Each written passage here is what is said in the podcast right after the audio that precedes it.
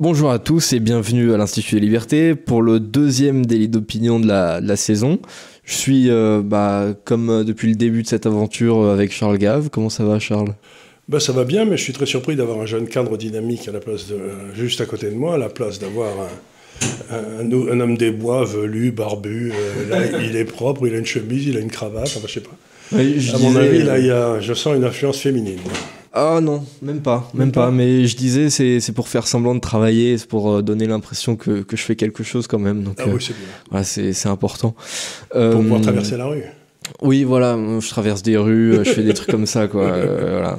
Important, ça. Voilà. Et euh, alors cette semaine, vous avez fait une petite aventure. Vous étiez euh, à une conférence euh, qui était euh, donc à Biarritz sur Ah, le ça, Bitcoin. ah, ça, c'était euh, il y a 15 jours ou 3 semaines. Eh ben, il s'est passé un phénomène curieux, c'est que vous savez, euh, dans le fond, quand il se passe quelque chose dans la finance, euh, je regarde, ça m'intéresse. Donc, il y a ce truc qui s'appelle le Bitcoin, qui est là quand même depuis un petit moment, que je regarde. Au début, je me suis dit, tiens, qu'est-ce que ce truc-là, ça me paraît farfelu. Puis, puis je regarde, j'analyse, et puis je me dis, mais non, c'est peut-être pas si farfelu. Donc, je- je- les supporters du Bitcoin organisent tous les ans une conférence. Cette année, elle était à Biarritz, où il y avait 2000 personnes qui sont venues, c'est pas rien. Ouais, c'est pas rien. Ouais. Il y avait un monde fou, et puis ils m'ont demandé de, de donner mon, mon, mon avis sur ce qu'était vraiment le Bitcoin, donc c'est ce que j'ai fait. Et donc j'ai reçu, euh, j'avais l'impression d'être Johnny Hallyday, quoi. C'était, c'était l'enthousiasme, les cris dans la foule, enfin bref. Je me dis, ben, je suis un peu tard, c'est un peu tard pour que ça m'arrive à moi, mais enfin c'est plutôt sympa quand ça arrive, quoi. Ouais, ouais, la rockstar quoi. Voilà, je, voilà, je- voilà, je suis en train de devenir la rockstar de l'économie. Les mecs, euh, on n'est pas rendu. Hein. Ouais. Mais c'est vrai qu'il y a. Après, il y a- la concurrence, c'est pas terrible. hein. Oui, c'est vrai, c'est ce que j'allais dire. euh, c'est que euh, euh, ça arrive très souvent quand on est sur Instagram ou sur TikTok. Vous savez, il y a, y a ce, ce- ce format vertical là qui, qui, qui change très vite. Et euh, donc il y a, y a toute une euh, toute une catégorie euh, algorithmique qui est assez concentrée sur tout ce qui est économie, euh, crypto, etc. Et euh, c'est vrai que vous êtes quand même le personnage le plus divertissant euh, dans, dans cette série. hein. Ça, c'est sûr. Euh, Ouais, Je sais pas très bien pourquoi, mais enfin, il bosse- je crois que ça vient d'un phénomène, si vous voulez, c'est que je regarde les choses avec une, euh, avec une, grande affection et une grande envie de rigoler. Je suis pas, passe pas de jugement de valeur. Je me dis vraiment ça, dans la série euh, Conneries, c'est quand même euh, très au-dessus de la moyenne. Ou bien parfois il y en a un qui vous dit quelque chose d'intelligent, vous en venez pas. euh. Donc je veux dire, c'est je dis ça va marcher ou ça va pas marcher, ça, bon, ça c'est mon boulot. Mais je dis pas, euh, je, je dis pas c'est mal. mhm. Je, je dis ça va pas marcher, on va se retrouver appauvri, puis voilà, c'est bien triste ma pauvre dame, mais Mais vrai, je pense euh, ça, ça tient un petit peu de cette image euh, que vous avez qui est à la fois divertissante et à la fois vous avez une image de, de, de vieux sage euh, qui, qui connaît les choses depuis Ah, ça, euh, des dizaines d'années. C'est ce que disait Milton Friedman quand il y avait, encore lui, quand il y avait eu la crise de 1987, vous savez, le crack du marché des actions pendant trois jours, c'était 1929, les journaux, les journalistes étaient déchaînés. Il avait publié un papier que je regrettais de ne pas avoir conservé dans le Wall Street Journal, dans lequel il disait, ben alors j'en ai entendu des conneries dans ma vie, mais ce que j'ai entendu depuis trois jours, ça dépasse l'entendement. C'était comme le film où il y avait euh, ce cafetier qui disait, vous savez, moi, monsieur, je suis cafetier, franc-maçon et socialiste, c'est pour vous dire si j'ai entendu des conneries dans ma vie. quoi. C'est- je crois que, je crois que j'aborde les questions économiques avec j'en ai entendu des conneries dans ma vie. Et, et quelque part, c'est, c'est divertissant, quoi. En tout cas, oui, c'est vrai que c'est. En tout cas, quand ça vient de vous, c'est assez divertissant. euh, beaucoup plus que, quand ça vient euh, d'autres. Euh, je voudrais aborder aussi un petit peu votre, votre article de, de lundi, qui parle de, ce fameux discours de, de la fin de l'abondance. Vous analysez certaines choses et vous dites, en gros, pour qui cette situation économique va être un problème. Donc, pour le retraité allemand, pour les Italiens, pour les Français. Euh, Mais tout ça, ça vient de la surabondance de crétins qu'on a à Paris, Bruxelles et Berlin. hein. Oui, évidemment, oui. C'est pas, c'est pas arrivé comme ça, grosse malheur la guerre. C'est arrivé parce qu'on est gouverné par des gars qui, euh, qui malheureusement ne Oui, que rien. C'est- oui, c'est le produit d'une succession de, de plein de décisions. euh. Voilà. Mais alors, vous dites euh, à un moment donné, euh, quand le prix du pétrole monte, la balance commerciale de la zone euro se détériore et vice-versa. Euh, mais peut-être le pétrole et le gaz vont-ils baisser là, comme je cesse de le dire, de, le dire depuis deux ans, nous sommes entrés dans une crise énergétique durable et donc le coût de l'énergie va continuer à monter et le déficit de la balance commerciale à se creuser, évidemment. Voilà. Ce qui nous forcera donc à monter les taux d'intérêt, etc. Euh, maintenant, euh, j'ai vu que le baril de pétrole, euh, le baril de Brent notamment, qui est une référence européenne, se négociait hier au moment où on tourne cette vidéo à 92 dollars. Euh, et il y a un autre indice américain, le WTI, euh, qui, qui, le met même en dessous des 85 dollars, alors qu'on se souvient il y a quelques mois, il était presque à 140. Mhm. Donc euh, est-ce que c'est pas quand même une, une bonne nouvelle? Est-ce qu'on pourrait pas attendre la même chose du gaz dans quelques mois? Alors, il y a plusieurs raisons à cette baisse. La première, c'est que c'était beaucoup monté. Bon, c'est toujours une bonne raison. Si vous, vous avez acheté du pétrole quand il fallait, ben vous le revendez, bon, parce que vous n'en avez pas vraiment besoin, vous avez, fait, vous avez, vous avez gagné votre vie.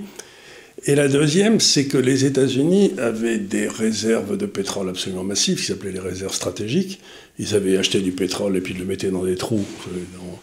comme ça, ils le remettaient, puis quand ils en ont besoin, ils le sortent s'il y avait une crise, etc. Et ils ont décidé de vendre 20 ou 30 de leurs réserves comme ça sur le marché libre. Mais ça, on sait que ça s'arrête vers, vers octobre. Ils auront, ils auront, fini de vendre. Donc c'est un stock aujourd'hui, euh, aujourd'hui, il y a donc une pression vendeuse à cause de ça. On verra ce qui se passera. D'autant plus qu'en octobre, il peut se passer quelque chose d'intéressant. C'est que bon, on rentre dans les mois qui deviennent un peu froids et que beaucoup de centrales euh, annexes sont des centrales à gaz. Or, le gaz, lui, il n'est pas à l'équivalent de 100 dollars le baril, il est à 1000, hein, si, on, mhm. si, on, le met à la même euh, euh, puissance énergétique. Il est 10 fois plus cher. Aujourd'hui, le gaz est 10 fois plus cher que le pétrole. Donc il y a des tas de gens qui vont se dire, dans le fond, c'est pas tellement difficile de convertir une, une centrale à gaz à une centrale en pétrole. Donc il risque d'y avoir une partie importante de la demande de gaz qui file vers la demande de pétrole. Et à ce moment-là, ça risque de péter à la hausse, pendant que le gaz, lui, risque de baisser parallèlement. Parce que, compte tenu du fait que vous calculez, dans le fond, le coefficient énergétique du gaz et du pétrole, sur le long terme, comme ça sert à peu près à la même chose, bah, ils devraient s'arbitrer l'un contre l'autre. Donc aujourd'hui, il y a un écart qu'il n'y a jamais eu dans l'histoire. Ce qui a d'ailleurs ruiné toute une série de traders, parce que les traders, ils achetaient le gaz euh, la même, euh, quand il était moins, moins cher en, calories, si j'ose dire, mhm. puis ils le revendaient quand il était plus cher. Et puis, mais là, il y en a toute une série de gars qui ont vendu le gaz quand il était, quand il était pas cher, et pouf, il a multiplié par 10. il y a, des, il y a de gars qui ont dû se prendre des culottes, je vous dis pas. Euh, bon après ça c'est un petit peu aussi dans tous les domaines. Hein. Par exemple on parlait de la crypto tout à l'heure. Euh, la crypto aussi l'an dernier ça a été un petit peu compliqué. Euh, il y a plein de gars qui se sont lancés dedans sans, sans, trop forcément savoir. L'année 2020 à, ce moment-là était absolument excellente.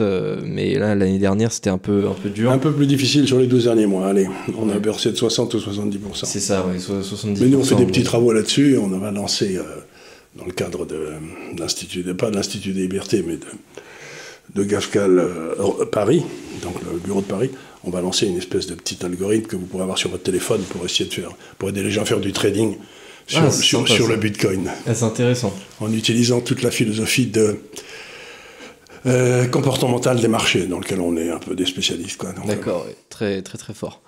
Euh, j'ai une question monétaire aussi, puisque vous avez souvent dit, soit dans, les vidéos ou dans, même dans vos ouvrages écrits, que l'euro était déséquilibré pour les nations, notamment parce qu'il était en gros trop faible pour le mark allemand et trop fort pour le franc français. Euh, mais alors du coup, l'euro dans son état euh, aujourd'hui, qui est donc euh, au plus bas depuis qu'il a été lancé en 2002. Ah non, il est allé faire un tour en 84-85 au début de l'euro. Quand le, gouverneur de la Banque centrale était un Hollandais qui tout, tout, rien. tout, au début, ouais. Tout au début, il a été plus faible. Ouais, mais si on compte vraiment à partir de 2002, là, on est, on est au plus faible, quoi. Oui, tout à fait. Euh, mais alors, est-ce que c'est parce que j'ai des dettes en euros Mais alors, est-ce que c'est pas plutôt une bonne nouvelle pour la France en fait? Ah, Pour les gars qui ont des dettes en euros et qui vendent en mettons en dollars, c'est vachement bien. Ouais. Parce que ben, c'est un coût qui baisse, oui, bien sûr. Mais donc, il faut bien que vous compreniez quelque chose, c'est qu'une dévaluation, c'est une mauvaise nouvelle pour le gars qui achète des produits en dollars, le consommateur, et c'est une très bonne nouvelle pour le gars qui produit et qui vend ses produits en dollars. Donc une dévaluation, c'est un transfert de richesse du consommateur à l'entrepreneur.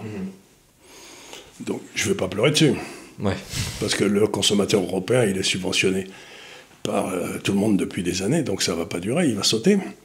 Euh, c'est ce que je mettais dans la, dans la, première partie de cet article d'ailleurs. Donc, euh, non, c'est pas une mauvaise nouvelle, mais ça implique euh,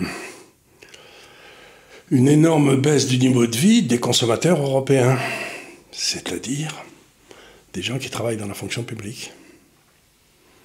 Parce que c'est eux les rentiers d'aujourd'hui. Mmh. Même s'ils sont, ils touchent des petites rentes, hein. ils sont pas bien payés, les gars. J'ai rien contre les fonctionnaires. Mais malheureusement, euh, si vous voulez, en, en, France, je crois qu'il y a 70% de fonctionnaires de plus pour 10 000 habitants qu'en Allemagne. Mmh. Oui, donc c'est un système de rente. Euh, c'est un système ouais. de rente, que c'est comme ça qu'on gagne les élections, c'est en filant des rentes aux, aux, à certains électeurs. Et donc, ben voilà, donc il va y avoir une baisse profonde du niveau de vie des gens qui ne vont pas bénéficier de la baisse de l'euro. Mmh. Et on peut dire ce qu'on veut des, des, fonctionnaires, ce sont des gens très bien qui travaillent très dur, j'en doute pas, d'ailleurs c'est vrai, pour, beaucoup d'entre eux, mais ils ne travaillent pas pour l'exportation. Ouais. Oui, c'est pas vraiment de la création de richesse. Euh... En tout cas, ils ne travaillent pas pour l'exportation, si ouais. vous voulez. Ouais.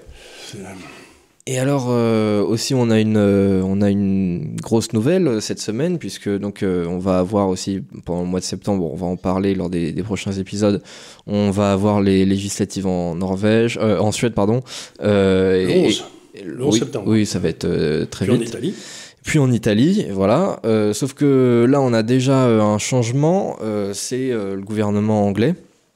Donc avec cette, cette nouvelle première ministre anglaise, Liz Truss, qu'est-ce que vous pensez de cette femme? Est-ce que est-ce qu'elle a un profil intéressant ou est-ce que c'est finalement un peu une young leader comme les autres, passée par le Forum économique mondial, etc. Oui, bof. il faut comprendre, j'ai vécu 20 ans ou 25 ans en Angleterre, donc c'est un pays que j'aime bien. Et le parti conservateur anglais, c'est une bête tout à fait spéciale. C'est un truc d'abord qui existe depuis très longtemps. Ça va être, je suis pas certain, ça va être sans doute le plus vieux parti au monde maintenant. C'est euh, possible, ouais. Il doit avoir en, tout cas, en Europe, de, euh, 200 ans. Euh, ouais, ah oui, plus même. Euh, oui. Il doit remonter. Bon, bon, alors, on les appelait pas comme ça. On les appelait les Tories à l'époque. Il y avait les Tories et les Whigs, je sais plus quoi. Mm -hmm. Bon, donc c'est un parti très ancien. Et la façon dont il fonctionne, c'est que les députés, les candidats députés sont choisis par des chapitres locaux qui, dans le fond, connaissent l'agent d'assurance, le vendeur de BMW, etc., qui peut se présenter. Bon. Et donc, c'est un parti qui est vraiment géré, enfin, pas géré par la base, il est géré par le sommet, tous les gars qui ont fait Oxford, Cambridge, etc. Mais les candidats, ils viennent du bas comme ça. -hmm. Et ils n'ont pas été contents euh, de la le ministre femme qu'il y avait avant. Oui, Theresa May. Theresa May. Bon, Johnson, euh, il, a pété un câble, il nous a fait un coup de Sarkozy, c'est-à-dire qu'il a été élu sur des idées conservatrices. Et il nous a fait de l'écologie à la noix, et donc, euh, donc il a déçu tout le monde aussi à les rebelotes. Puis il a fermé les gens pour le Covid, ce qui n'était pas une idée conservatrice. Donc la base était très mécontente. Et aussi curieux que ça paraisse, cette première ministre-là, qui arrive de je sais pas où en Angleterre, un peu du nord là-bas, et représente assez bien la base conservatrice. Donc pour une fois, c'est pas la base conservatrice d'habitude, elle, elle, elle, votait pour les députés conservateurs, puis ensuite il y avait les 5 ou 10 qui avaient été à Oxford ou à Cambridge qui désignaient qui allait être le Premier ministre. Euh, là, ça vient, c'est un mouvement qui vient de la base. Donc, comme elle est plutôt du peuple, euh, a, ça n'a pas l'air d'être le couteau le plus affûté du tiroir. Euh, ce que je veux dire, c'est, elle est gentille, mais enfin, c'est pas, elle est bien quoi. Euh, tout le monde dit comme elle est du peuple, elle va se planter. Ouais. Peut-être pas. Peut-être pas, oui. Peut pas. pas. Elle est peut-être moins con que les gars qui ont fait Oxford de Cambridge. Je sais pas, je dis ça, je dis rien, mais je veux dire, quand je vois arriver un gars le, euh, qui ne se présente pas en disant qu'il est le plus intelligent du lot, j'ai immédiatement un coefficient de sympathie assez fort. Ouais. C'est vrai qu'on est très habitué à ceux qui se revendiquent les bons élèves, etc. Voilà, voilà, voilà. Alors on avait voté pour Sarkozy parce qu'en principe c'était un cancre et puis euh, il n'a fait que des conneries quand même. Donc ça marche pas à tous les coups. Oui, ça marche pas à tous les coups. Ouais. Ce serait trop simple. Mais surtout, en plus, là il y a déjà euh, rien que le, le lendemain de, de, sa nomination, il y a déjà eu un fait assez, assez décevant. C'est-à-dire que, comme d'habitude, bon, le Parti conservateur anglais a fait une campagne assez conservatrice. Euh, des, deux côtés d'ailleurs. Et euh, Liz Truss, euh, elle voulait donc cette idée dont on a déjà parlé une fois, c'était en gros financer des, des, camps de réfugiés au Rwanda et dire voilà alors tous les tous ceux qui font des demandes d'asile pour rentrer en Grande-Bretagne, ils vont d'abord passer par le Rwanda. Attendez, si on les attrape en Angleterre et qu'ils n'avaient pas le droit d'être là, on les envoie au Rwanda aussi. Oui. Donc non seulement, non seulement il, il, pourrait aller directement au Rwanda pour attendre, mais en même temps, si on les attrape pas, on les renvoie là-bas. Voilà, c'est ça. Donc ça, en gros, le, but c'est surtout de décourager les gens de, de, de, passer par cette filière, parce que personne n'a envie d'attendre dans un camp au Rwanda pour rentrer. Euh, et puis quand vous rentrez dans un camp de concentration, vous savez quand vous rentrez, mais quand vous allez sortir, c'est pas évident. Hein. c'est en général, euh, ça prend du temps. Quoi. Voilà, je sais pas si la sortie est libre ou pas dans, dans l'idée, mais enfin bon, euh, ça c'est ça c'est encore euh, de la prospective. Mais donc il y a, elle a fait campagne un peu sur cette idée qui nécessitait donc une une réforme interne de, de la considération des principe de la, de la CEDH. Donc, campagne assez droitière, assez conservatrice. et ce qui est extraordinaire, c'est que la CEDH se reconnaît compétente pour continuer à emmerder l'Angleterre. Oui, voilà. C'est quand même, alors qu'ils sont sortis de l'Europe, donc on se dit, mais dans une seconde. Oui, mais c'est parce que la CEDH dépasse l'Europe et euh, malgré tout, ça reste un pays signataire comme, euh, comme nous, on l'a été en 1974, même si euh, De Gaulle voulait pas la signer à la base. mais voilà, elle continue d'emmerder tout le monde. On a remplacé le gouvernement, le, rule of law, vous savez, la, la règle du droit, enfin l'état de droit, on l'a remplacé par le, gouvernement des juges. Oui, et des juges en plus pas, pas forcément pas, nationaux. Et donc ça, ça me paraît un très gros loup. Et euh, si elle commence dès le départ à reconnaître la compétence de la CEDH dans des affaires qui, dans le fond, ne regardent que l'Angleterre, c'est-à-dire l'immigration, ça va partir vite en, en bisbille. Bah, C'est-à-dire que oui, euh, ce sont des règles qui sont assez impopulaires.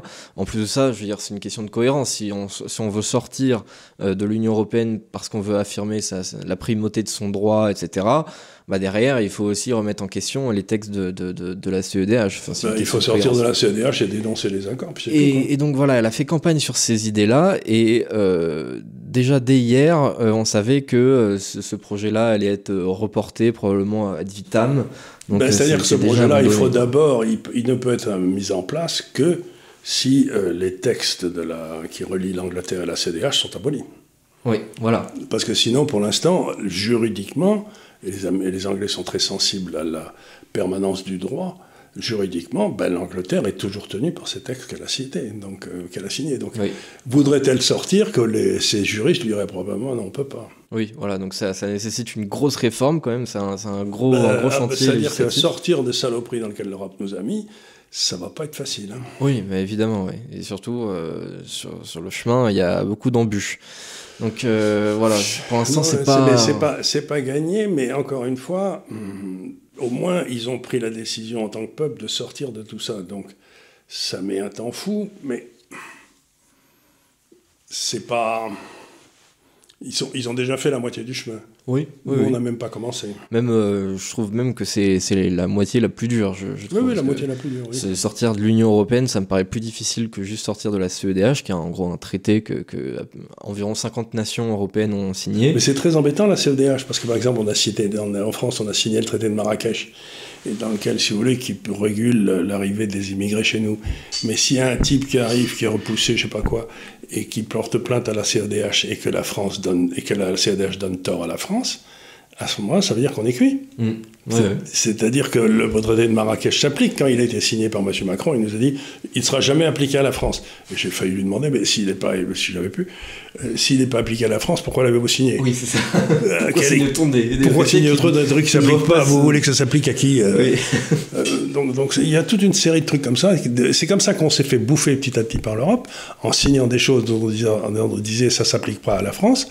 Et puis à chaque fois, on découvre avec stupéfaction que si, ça s'applique à la. France. Oui, en plus, à chaque fois, c'est un outil bien pratique parce que il euh, y a des, des, des, choses comme ça qui sont pas forcément très populaires, mais que les gouvernements ont quand même envie de faire ou envie de s'auto-empêcher de faire. Et euh, c'est bien pratique de dire ah bah oui, mais c'est à cause du traité qu'on a signé, c'est l'Europe, c'est la la CEDH, donc on peut pas le faire. Oui, bah voilà, du coup c'est pas notre notre faute. Bah du coup pourquoi on vous a élu si vous êtes responsable de jamais rien quoi? Voilà. Euh, voilà. C'est la vraie question. Et ça, ça nous amène à une question qui est importante, c'est que on voit bien que la crise énergétique, ça fait jamais 20 ans qu'on nous casse les pieds avec l'énergie. Hein. Quand il fallait changer de modèle énergétique et tout. Bon, très bien. Et puis on a, on a une crise énergétique absolument majeure et ils n'ont rien vu arriver. Mais que dalle, c'est vraiment effrayant. Et en plus, quand on les regarde, on a vraiment l'impression qu'ils n'ont pas la moindre idée de ce qu'il faut faire. Donc, un, ils n'ont rien vu arriver, deux, ils ne savent pas quoi faire. Et donc là-dessus, on se dit, bon, ben, c'est pas difficile, ce sont des gros incompétents, il faut les virer. Mais qui a dans la ligne d'attente? Pour les remplacer Il n'y a personne. Oui, il n'y a personne. Il n'y a personne en France, il n'y a personne en Allemagne, il n'y a personne en Angleterre, il n'y a personne. Donc, après, reste là d'ailleurs. Après 25, pour ça, mais après 25 ans où ils sont donnés un mal de chien pour éliminer tous les gars qui avaient quelque chose à dire, on n'a plus que les corneaux. Mmh. Ouais, Et on n'a personne pour les remplacer. On n'a personne pour les remplacer. Et c'est ça la vraie question, c'est il faut remplacer ces élites en Europe qui n'ont servi à rien, qui nous ont trahis. Mais les remplacer, ça veut dire exactement quoi? Euh, Avec qui? Où sont-ils? Bah, C'est-à-dire euh, créer une autre élite, sauf que ça prend du temps, quoi. Ça se fait pas euh, comme ça. Et puis, je sais pas si vous avez remarqué, mais les autres élites, si vous commencez à dire des choses qui plaisent pas, vous, faites, vous, avez, vous êtes mis en garde à vue, ou je sais pas quoi. Oui, c'est, oui effectivement, c'est très compliqué d'arriver dans les ministères. Euh, il y a encore, il y avait une, une histoire avec euh, un, type dans un ministère euh, qui, qui, qui sortait de, de, chez Reconquête. Bon, bah, ça s'est vu, hop, direct, c'est la porte, c'est dehors. Donc, bon, forcément, c'est pas très encourageant. J'ai une autre question sur laquelle euh, je pense qu'on pourrait réfléchir euh, un certain temps. Euh, est-ce qu'il existe une sorte de crise idéologique du capitalisme dans le sens où ça fait plusieurs années maintenant, beaucoup plus qu'avant, que les entreprises prennent vraiment position politiquement? On l'avait vu au moment déjà de Black Lives Matter, on l'avait vu au moment de la campagne euh, américaine, euh, toutes ces entreprises qui ont financé la campagne de, Joe Biden. Euh, et, je parle de ça surtout parce que là, il y a deux, deux grosses séries qui sont assez incontournables pour ceux qui regardent beaucoup de séries, qui sont sorties... oui, voilà, pas, vous. mais voilà, sur deux gros studios que sont HBO et, Amazon. Donc HBO a sorti un, un préquel de Game of Thrones et euh, Amazon nous a sorti euh, pareil un truc qui, qui, une adaptation du, du Silmarillion de, de, Tolkien euh, et euh, dans les deux cas, on a donc des personnages noirs, ce qui est pas grave en soi, mais on sent qu'ils sont pas exactement là où ils devraient être. C'est-à-dire qu'on a des elfes noirs, euh, on a des, des, des, gens qui sont issus d'une famille qui est traditionnellement est très blanche, très pâle de peau, avec des, des cheveux platines, etc. Là, on a aussi un personnage noir. Enfin, c'est des, des choses comme ça, on sent qu'ils les mettent pour remplir en fait un agenda politique et pas vraiment pour raconter une histoire. Et donc ça montre bien qu'il il doit donc y avoir aussi un euh, coefficient euh, déterminé par avance d'homosexuels, de transgenres, de... ils, vont, ils, vont, ils vont apparaître petit à petit. Quoi. Mais je suis pas certain que Tolkien y avait pensé à ce coup-là. Évidemment, Tolkien n'y avait pas pensé. En plus, déjà, Tolkien, euh, non seulement c'est un homme du début du XXe siècle, euh, mais en plus, euh, il était vu déjà comme assez conservateur à l'époque, très très ancré dans, dans, dans sa propre mythologie, un petit peu européenne, voilà, dérivée de, de, de tous ces mythes-là. Oui. Et bah, donc, il y avait assez peu de Noirs en Europe du Nord vers le 6e ou 7e siècle. Quoi. Voilà, c'est ça. Je ne veux pas dire du mal de Jean-Thérèse, mais...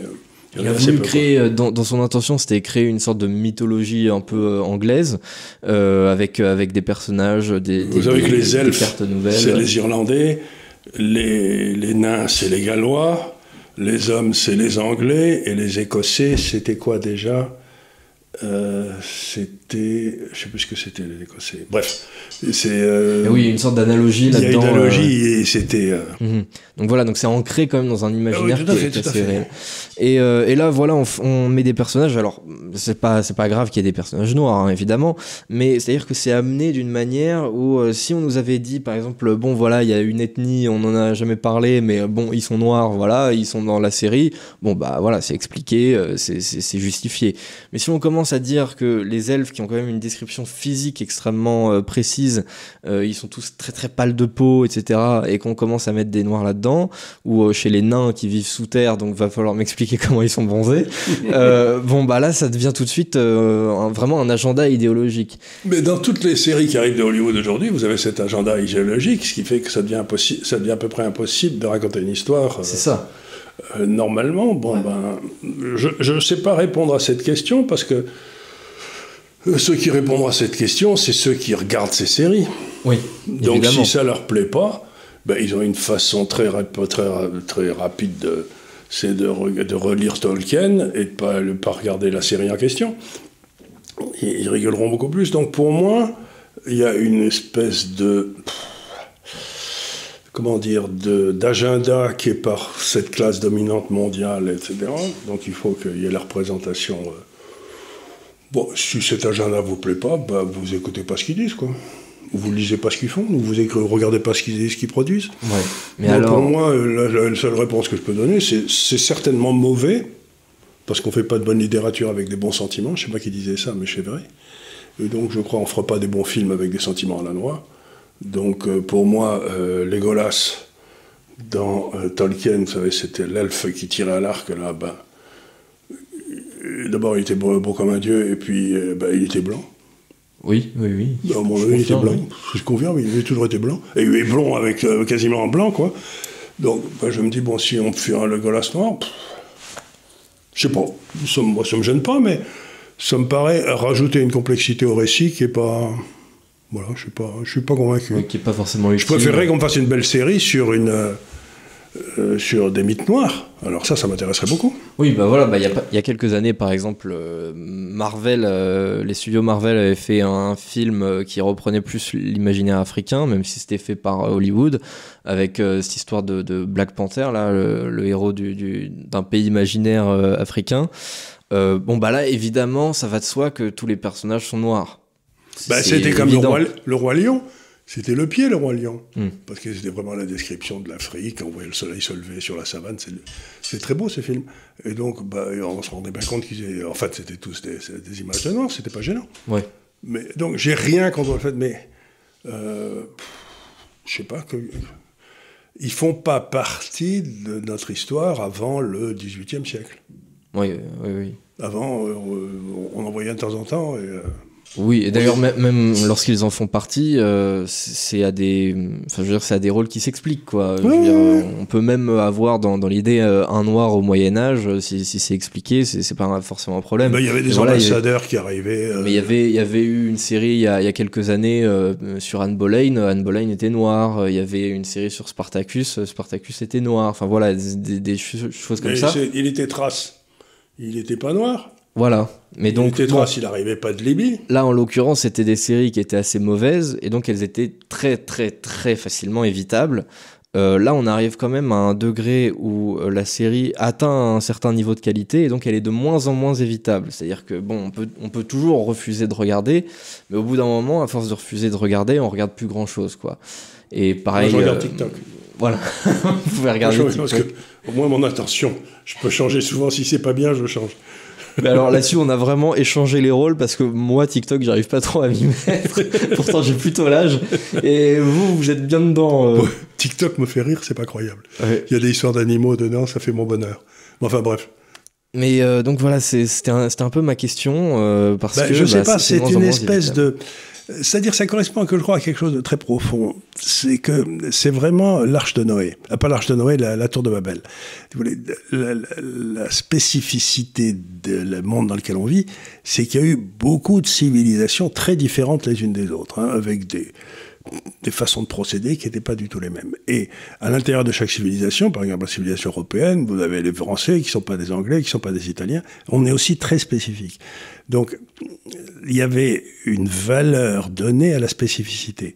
Et aujourd'hui, on est en train d'être essayé de nous expliquer que cette spécificité n'existe pas et que la seule chose qui compte, c'est le, le truc mondial. Il n'y a qu'une civilisation mondiale dans laquelle il y a toujours eu des Noirs, etc. Bon, ça me paraît vraiment la malédiction de la tour de Babel. Ça peut pas bien se terminer parce que on est heureux que quand on vit dans, une, dans des gens qui correspondent un peu à la façon que vous avez de penser. Quoi. C'est, euh, par exemple, vivre dans une société confucéenne, si vous êtes un chrétien, ben, c'est pas de la tarte. C'est pas de la tarte parce que la Confucius, Confucius privilégie le groupe et nous, on privilégie l'individu. Donc on se retrouve en se disant, ben, qu'est-ce qui se passe quoi Donc voilà, je veux dire, les valeurs de chaque civilisation ne sont pas les mêmes. Et c'est une richesse. Donc c'est pas un appauvrissement que de dire, euh, que de raconter une histoire qui se passait dans la, Grèce, antique, je sais pas, les, tragédies grecques ou je sais pas quoi. Ben oui, pas... Oui, et puis ça crée... étaient plutôt blonds yeux bleus, les Grecs. hein. L'exemple que je prends en plus crée une sorte de malaise parce que je sais pas si en plus les Noirs sont spécialement contents de voir des, des rôles comme ça où ils sont pas forcément censés être et bon bah ils y sont. Euh, les Blancs, bon, euh, il y en a qui sont pas du tout gênés évidemment, mais il y en a que ça gêne un petit peu. Euh, C'est-à-dire que Ben, on se dit qu'est-ce qu'il faut là? Bah c'est ça, euh, c'est-à-dire que c'est un peu gênant. Euh, on a des, des films depuis les années euh, 70 euh, américains où bon c'est pas grave si on a Danny Glover ou, ou Will Smith dedans, ça, ça reste des très bons films. Et c'est c'est pas. Si ça se passe dans la société américaine, c'est pas un problème. Mais si Oui, ça se passe dans la société européenne, à la cour de Louis XIV ou je sais pas quoi, ben. pff, J'en avais pas des masses, quoi. Et ce qui est aussi euh, gênant, c'est que euh, bah, on ne semble pas avoir de, de gros studios, que ce soit pour faire des films ou des séries, qui puissent rivaliser avec les autres sans euh, se revendiquer un peu euh, directement ou indirectement de cette idéologie-là. Ah ben c'est évident, parce que qui vous recevez des commandes publiques. Donc pour revenir à la maladie du capitalisme à laquelle vous avez fait euh, des- allusion au départ, le capitalisme, grosso modo, c'est la concurrence et c'est la création destructrice. Mais vous remarquerez que tous ces gens, Amazon, etc., ils sont transformés en monopole, qu'ils ont des relations très privilégiées avec les États, qui les aident à garder cette position de monopole, si vous voulez, Oui. Google, etc. Donc c'est plus du tout du capitalisme, c'est ce que j'appelle du capitalisme de connivence, et c'est quelque chose contre lequel il faut lutter fortement. Et le rôle de l'État, quand, ça commence à, se- quand on commence à voir émerger ces espèces de trucs qui ont une tendance monopolistique, c'est de les casser pour les empêcher de faire du mal. C'est ce qu'avait fait Theodore Roosevelt au début du XXe siècle en- aux États-Unis. Il avait cassé Standard Oil. euh, euh, Standard Oil. Il en avait fait 7 ou 10 euh, différentes compagnies pétrolières. Ce qui avait fait d'ailleurs la fortune des Rockefeller de façon incroyable. Mais euh, c'était très bien d'ailleurs. Mais je veux dire, le but du capitalisme, c'est quand même la concurrence. absolument. Et la maladie du capitalisme, c'est le monopole. Et quand le monopole privé est soutenu par l'État, vous rentrez dans un scénario qui devient vraiment révolutionnaire. Ouais. Et en plus, ça va dans les deux sens, puisque ce- ces entreprises-là soutiennent, Soutiennent- aussi soutiennent l'État. également ceux qui les soutiennent dans l'État. Voilà, donc euh, c'est c'est- c'est- quelque part c'est assez logique, mais euh, même s'il y a euh, quelque part un peu de concurrence dans la mesure où par exemple Amazon c'est pas le seul studio à faire des séries, ou c'est pas le seul studio à faire de la, de la VOD comme, comme Netflix. Non, ou mais s'ils Disney, font tous la même série- Voilà, ils font exactement tous la même chose. C'est exactement la- comme la les, nouvelles, au- les nouvelles au journal de 20h. Ben, que vous alliez sur euh, Sur BFM, France 2, sur sur France 2, TF1, vous avez les mêmes nouvelles dans le même ordre, Oui, et vous oui. dites qu'il y a quelqu'un qui a fini un papier. ça. En disant, voilà, si on vous en est parlé, vous parlez pas de ça. Je sais pas si vous avez remarqué, par exemple, il y a des, il y a des manifestations massives en Hollande depuis euh, bientôt six semaines des paysans, là. Pas un mot sur aucun journal télévisé. Ouais, ouais, absolument. Donc, euh, il y a bien quelqu'un qui a dit à toutes ces chaînes, vous ne parlez pas Ouais. des manifestations de paysans euh, en Hollande. C'est comme, euh, oui, le- le- l'an dernier, il y avait les, les truckers du. Canada. Et bon, on a attendu quand même une bonne semaine pour qu'on commence à en parler un peu sur CNews. Et là, c'était le, le bout du bout, quoi. C'était le bout du bout. Et encore, pas toujours en termes flatteurs. hein. Oui, absolument. C'était des gros fascistes. Mais- Et, euh, alors que ça avait son importance au final. Ça ben oui, mais encore une fois, on est aujourd'hui dans un monde où les élites ne se donnent même plus la peine de prétendre qu'elles représentent le peuple. Oui. Elles se donnent même plus la peine, elles disent non, non, le peuple est très con, on, on va, se- on va parler entre nous, mais le peuple, c'est vraiment, il faut le... C'est sale, ça pue des pieds. Justement, Amazon, euh, d'habitude, euh, quand on a regardé une série ou un film sur Amazon, on peut le noter. Donc euh, voilà, quand vous cliquez sur un programme, vous savez pas encore si c'est, enfin ce que ça vaut, vous dites bon, qu'en ont pensé les autres euh, spectateurs? Et là, cette série-là, donc les Anneaux de pouvoir, on ne peut pas la noter. Amazon a bloqué la notation. Donc là, justement, on n'est pas dans un système tout à fait libre. Là, on dit euh, non, non, euh, il est interdit de, de la noter. Alors que pourtant, qualitativement, j'ai pas trouvé mauvaise. J'ai regardé les deux premiers épisodes, c'est excellent. Juste, voilà, on a des, on a des personnages, on se dit bon. Bah, et j'ai pas l'impression qu'ils soient euh, là où ils doivent être, mais euh, voilà. Mais c'est qualitativement, c'est tellement, tellement bien, c'est tellement beau que bon, je vais peut-être continuer à regarder, malheureusement. Non, mais si c'est bon, il faut continuer à le regarder. Mais simplement, il faut se dire, bon, ben, on est en train d'essayer de me faire avaler quelque chose. Voilà, c'est ça. J'en suis parfaitement conscient. Et il y a de plus en plus de personnes d'ailleurs qui en sont, qui en sont conscientes. euh, mais bon, je, je ne sais pas quand, quand ça va s'arrêter, quand, quand ce système-là va rencontrer sa, sa limite. Ben, quand on regardera plus ces trucs, ou qu'on aura cassé Ama- Amazon, et qu'on aura forcé à vendre d'un côté ses, ses entrepôts, de l'autre côté tout ce qui est euh, vous savez, le, le, stockage des données, de, tout ce qui est. Oui, des, serveurs. Des serveurs, absolument. Et puis un troisième, peut-être sa fabrication de films. C'est-à-dire qu'on recasse un Amazon en une série de, de sociétés indépendantes. Mhm. C'est ça l'embêtant, c'est que. Ben, il y avait une économiste anglaise qui était un petit peu après Keynes, qui était une amie de Keynes, qui s'appelait John Robinson, qui avait montré que quand dans un pays les monopoles se mettaient à l'emporter, pour des raisons qui sont longues à expliquer, mais que je vais essayer de mentionner, il se passe un phénomène curieux, c'est qu'une entreprise normale continue à investir quand la rentabilité marginale de son capital est supérieure à son coût de capital. Donc vous voyez, il y, a, une espèce de limite. Mais un monopole, il ne fait pas ça. Il ne cherche pas à maximiser ses, ventes, il cherche à maximiser son profit, ce qui est beaucoup plus bas. Donc permettre au monopole de venir dans un pays, c'est chercher le ralentissement économique, puisqu'ils vont, euh, vont essayer de maximiser leur profit et non pas leur vente. Donc ils vont maximiser la rentabilité des actionnaires et non pas l'emploi des gens qu'ils emploient. Donc c'était une étude très intéressante dont on parle assez peu, elle était très à gauche, mais euh, c'est important. C'est-à-dire qu'on est maintenant, on est en train de favoriser partout des oligopoles qui ont comme vocation de ne pas maximiser leur investissement, mais de maximiser leur profit. Mhm. Et ça, ça n'a rien à voir avec le capitalisme. Mhm. Ouais, je vois très bien c'est vraiment c'est embêtant.